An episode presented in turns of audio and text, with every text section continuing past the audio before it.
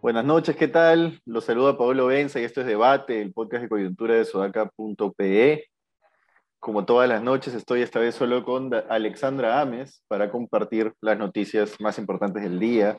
Una noticia que viene desde hace varios días, pero que es importante comentarla porque se nos ha ido y, me parece a mí relevante es el caso del procurador del general David Soria, ¿no? Daniel Soria, perdón, el procurador que fue nombrado durante la gestión Vizcarra en reemplazo de, bueno, el anterior procurador, y que eh, es la piedra en el zapato del presidente, lo ha denunciado en defensa de los intereses del Estado, como es su labor, y el, el abogado del presidente, Eduardo Pacha, se reunió con Aníbal Torres y temporalmente, porque uno después de David Rivera se pregunta qué habrán hablado, no, sé, no hay pruebas de que hayan hablado del tema, ¿no? Pero bueno, Aníbal Torres ha aceptado que recibió Eduardo Pachas y después misteriosamente Aníbal Torres en una, bueno, en una declaración a periodistas, en, una, eh, en un evento, dice que va a evaluar la remoción o mantención de Daniel Soria en el puesto porque hay denuncias de que no cumpliría con los requisitos. Y efectivamente, sí, cuando fue nombrado, pues no cumplía, entiendo, según informa la República, con un requisito que era haber tenido experiencia en litigios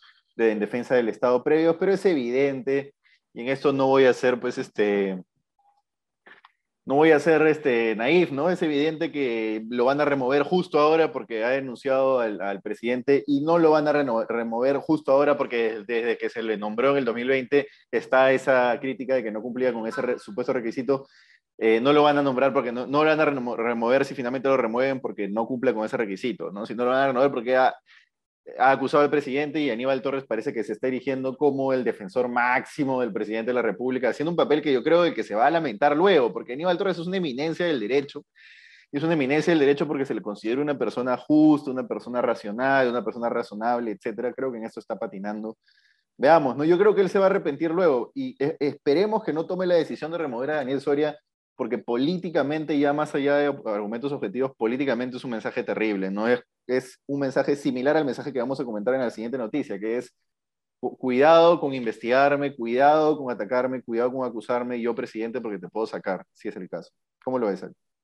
Sí, complicado, ¿no? Eh, eh, es un error político garrafal, me parece, eh, retirar a este procurador, más allá de que si tenga, cumple o no, con, o no con los requisitos. O sea, ha habido un error al inicio también por eh, ponerlo en este cargo, digamos, si es que no eh, cumplía con los requisitos, pero sacarlo solo a él bajo esa causal en el marco en el que se está tratando de investigar qué es lo que está pasando, ¿no? es, es muy sucio, muy feo, ¿no? En todo caso, podían eh, decir de que en todo el Ministerio de Justicia van a buscar sacar a todo aquel personal que no cumpla con los requisitos para ese puesto.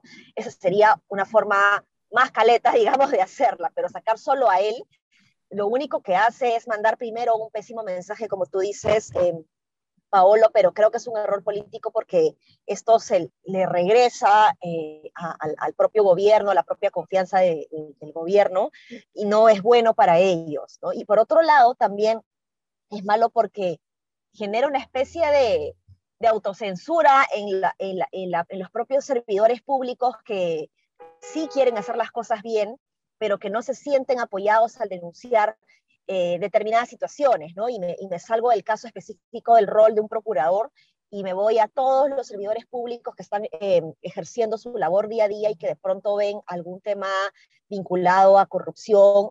¿Cuál es el, el, el, motor que pueden tener o el apoyo que pueden tener para denunciar algo así cuando, cuando estamos viendo que el propio procurador se le retira por eso?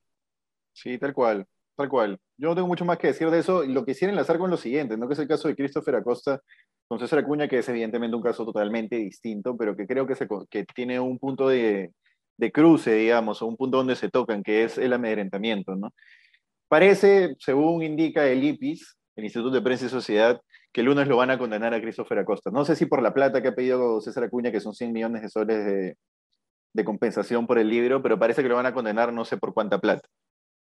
El hecho concreto ahí es que si es que tú eres un millonario y querías un periodista por 100 millones de soles, es evidente que no estás buscando justicia, es evidente que estás buscando amedrentarlo para que no solo él no vuelva a escribir sobre ti, sino para mandarle un mensaje a todos los demás periodistas. Por si acaso el que me investiga se la va a tener que ver conmigo, y no solo se la va a tener que ver conmigo en términos de le voy a pedir una rectificación, etcétera, sino se les va a tener que ver conmigo un poder judicial que aparentemente no tiene la mayor noción de lo que es la actividad periodística, porque si eso se condena, ya para pasar a los argumentos de fondo, ¿no? Si eso se condena sería terrible y nefasto para cualquier eh, periodista de investigación. Pero no solo, no solo en términos de que te voy a querellar, sino que además te voy a sacar toda la plata que pueda y te voy a hundir, porque un periodista no es millonario y esta profesión no es para hacerse millonario, es para investigar al poder.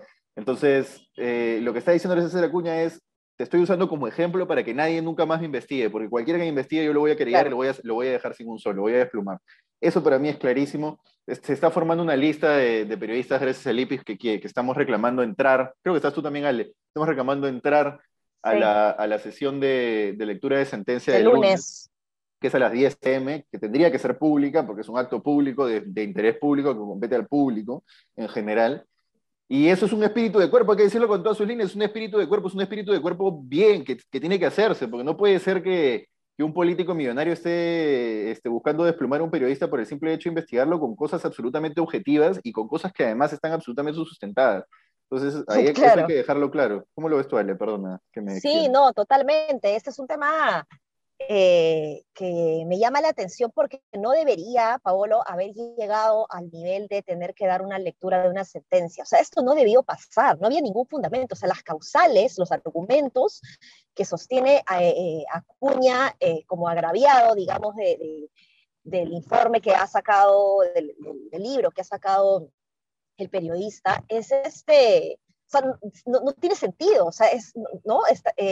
Es totalmente objetivo, ni siquiera se está yendo en contra de una opinión que puede haber emitido el propio Acosta, sino que eh, está yendo en contra de citas que otras personas en su momento dijeron, ¿no? Entonces, como digo, no, no, no, no tiene ningún sentido y conversando con algunas personas el día de hoy respecto a, a que se va a dar la sentencia el día lunes, algunas personas optimistas decían, no, esto no tiene ningún sentido y no va a pasar.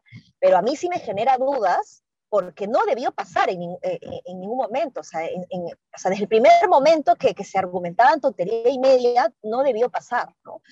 Em, pero, pero en fin, en fin, esperemos que, que el lunes eh, podamos estar todos, la mayoría de, de, de, periodistas, bueno, yo no soy periodista, pero, pero estoy igual en el, en el, en el rubro de la investigación, ¿no? Y, y no puede ser que uno termine siendo castigado solo por decir la verdad. Ni siquiera se ha omitido una opinión aquí, sino que se han utilizado hechos o citas específicas, ¿no? Y eso es lo que más duele y, y eso no puede quedar impune de ninguna manera, ¿no? Sería un escándalo, yo creo que sería un escándalo garrafal eh, que, que, se vaya en contra del propio Christopher Acosta.